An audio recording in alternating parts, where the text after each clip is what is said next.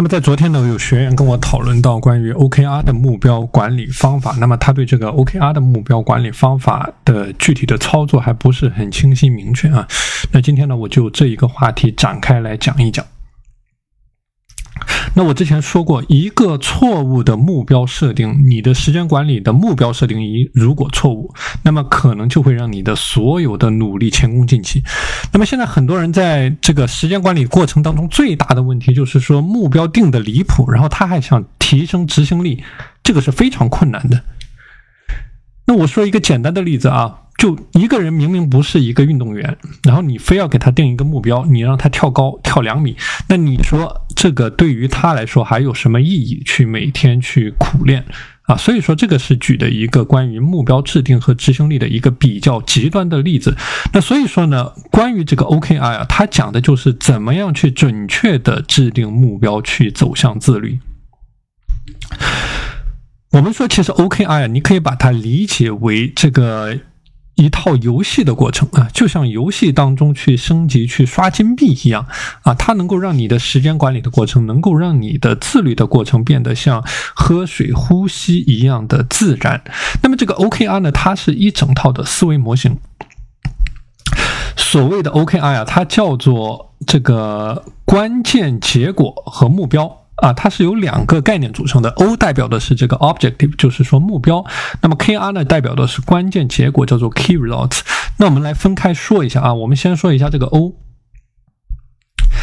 关于这个目标啊，我们讲你要去引爆你的自律力，你要去做好你的时间管理，其实就只有一个核心的问题，就是去寻找你的内在的驱动力。那么内在驱动力的寻找呢，和你的目标是制定制定这个相关的。我之前给大家说过这个演员孙俪的例子啊，我给大家讲过演员孙俪的例子。演员孙俪呢，他说。他相信无论做什么，他都要脱颖而出。所以说，在这样的信念的加持下，他可以做到极度的自律。比如说，他从来不熬夜，他每天晚上十点钟睡，六点钟起。那么早起之后，他有很多事情要做，要去锻炼，要去看剧本。那么他剧本上的批注呢，都是密密麻麻的，台词都是倒背如流的啊。据说他几页纸的台词呢，都是一遍过。那所以这里是我们讲到的 OKR 的第一个概念，叫做你的目标的制定啊，就是这个目标呢，它是一个大概的方向性的一个东西啊，或者说一个指南性的东西啊，就是你想要在什么样的领域去取得一些成就，或者说，哎，你根据你的时间管理的九宫格所梳理出来的八大领域，那么你想要在哪八大领域去取得突破啊？你想最这个聚焦在哪几个领域？那么这个是我们讲到的 OKR 的这个第一个概念，叫做。你的目标啊，你可以把它理解为一种方向性的、指南性的啊，或者说你的这个人生未来的一个规划和目标这样的一个东西。那么第二个维度呢，是我们讲到的关键的结果啊，关键的结果。那所有的关键结果呢，它一定是可以衡量的，就是有一定的检验标准，能够去评判是否完成的。那我之前有一个学员啊，他在利用这个，他在践行 OKR 的时候呢，他给自己立了一个目标，叫做提高为人处事的能力，啊，这个可以是一个大的目标或者说大的方向。那么这种大的方向呢，是一定要对应到你的具体的完成的指标上面的。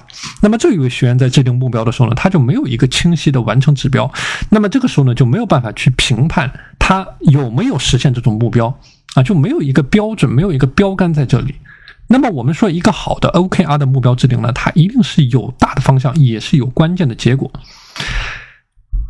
那么这个关键的结果啊，不能像我刚才说到的一种抽象的目标。当你在管理时间的过程当中啊，像我刚才说到的，去提升为人处事的能力。那么有的学员呢提。这个设立了一个目标，叫做提升英语的能力啊，这些都是一些非常模糊的概念。但如果说你修改一下啊，你可以说，哎，比如说我是一个大学生，那我今年要通过四六级的考试，那么我的这个托斯托福雅思要考多少分啊？我的这个四六级考多少分？那么这个就是一个比较清晰的、有着关键结果的一个 OKR 的设立。那么关于这个 OKR 的运用过程当中啊，它有几个需要注意的点啊。那第一个点呢，就是说它一定是有一定的挑战的难度的，能够把你带出舒适圈的。我们很多学员在实战的过程当中呢，他的这个 KR 的设立都是一些比较简单的，或者说在自己舒适圈以内的事情。那么这个就和我们设立 OKR 的初衷有所这个呃有所偏离了啊。我们讲这个 OKR 的设立呢，它一定是有一定的挑战难度的，而且这个结果它是可以衡量、可以量化、有检验的标准的。那比如说，我之前举过一个学员的例子啊，当他在制定 OKR 的时候呢，他设立了啊，他比如说他把这个体重的管理或者说身材的管理设为他的一个目标啊，设为他今年的一个目标。那么当他在设立 KR 的时候呢，他设立出来的几个不同的 KR，那比如说一个 KR 叫做每周至少进行三次的中等强度锻炼啊，每次锻炼四十五分钟，或者说他的第二个 KR 叫做体脂率降至百分之十五啊，降至百分之多少？那么第三个 KR 他体重降至多少啊？所以这个就是他设。立的关键结果。所以 OKR 的核心要义啊，就是说你有一个它的方向。啊，你有一个目标，那么在这个目标下面呢，你要去设立一个一个的关键结果。那么为了达到这一个一个的关键结果，你需要做什么样的事情？那么一个比较简单的思维模型啊，就是在一个大的目标下面，比如说我刚才讲过的，你的身材的管理、体重的管理啊，你的这个大的目标下面呢，哎，你有不同的关键结果。那么为了达到每一个关键结果，你具体要做什么样的事情？比如说你是饮食上的管控、热量的。限制锻炼次数啊，或者说锻炼强度的选择，那么这这个呢，都叫做你的一件一件的具体的事情。所以啊，我讲过，这个每个人自律的过程当中，你的精力管理过程当中，你的内在驱动力是非常有限的啊。所谓的 OKR 的目标管理方法呢，就是说把你宝贵的有限的内在驱动力全部给它集中起来，然后去攻克对你来说价值最高的目标，去取得正正向的反馈啊。